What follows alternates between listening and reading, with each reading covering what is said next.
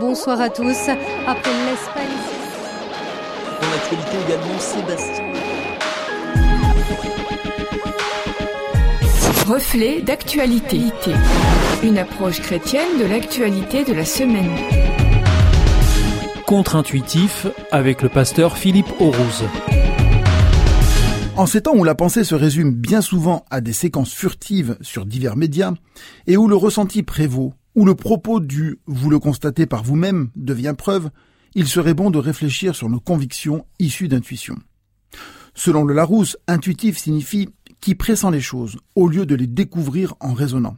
En fait, c'est ressentir ce qui semble vrai plutôt que de vérifier tangiblement la réalité.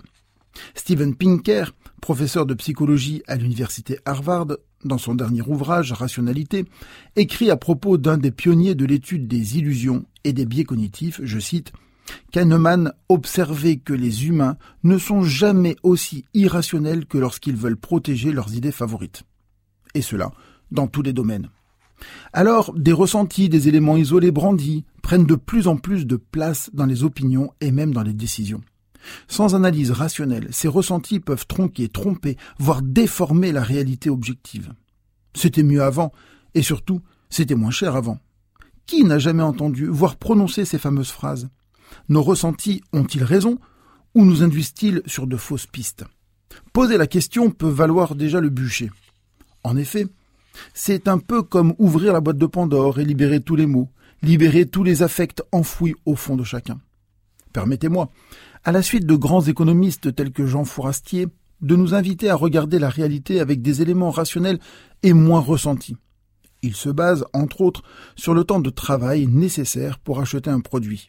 Merci à Émile Bénèche pour son article paru dans Ouest France la semaine dernière. Prenons le prix d'une baguette de pain. Actuellement, elle vaut en moyenne 89 centimes d'euros. Le SMIC horaire est lui de 10,48 euros. Une simple division permet d'obtenir le résultat suivant. Pour se payer une baguette en novembre 2021, il faut travailler 5,2 minutes au SMIC. En 1970, la baguette était de 57 centimes de francs et le SMIC horaire de 3,5 francs, soit 10 minutes de travail nécessaires pour se payer une baguette. Donc, la baguette d'aujourd'hui est deux fois moins coûteuse qu'en 1970.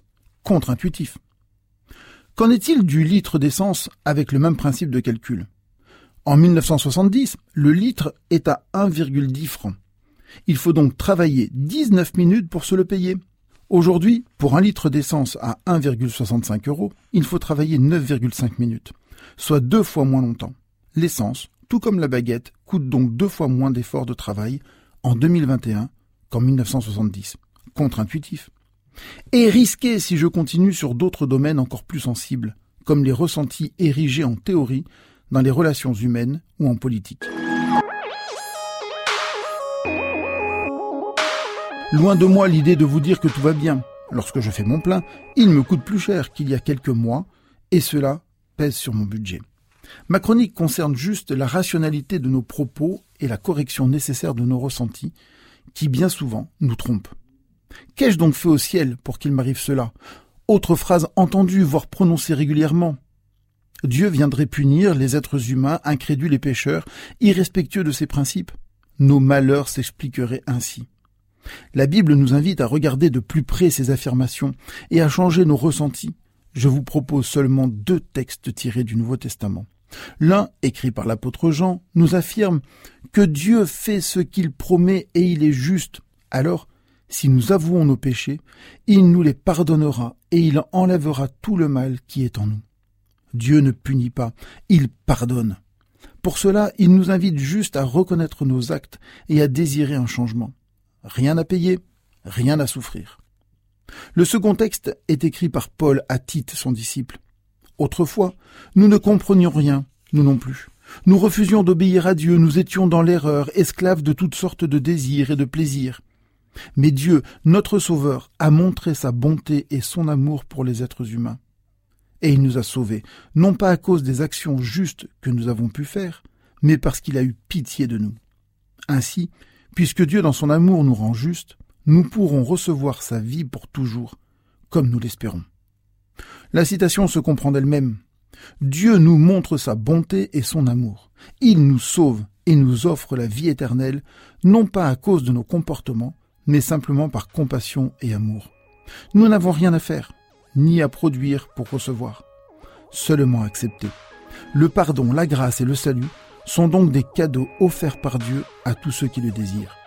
Contre-intuitif, mais tellement vrai.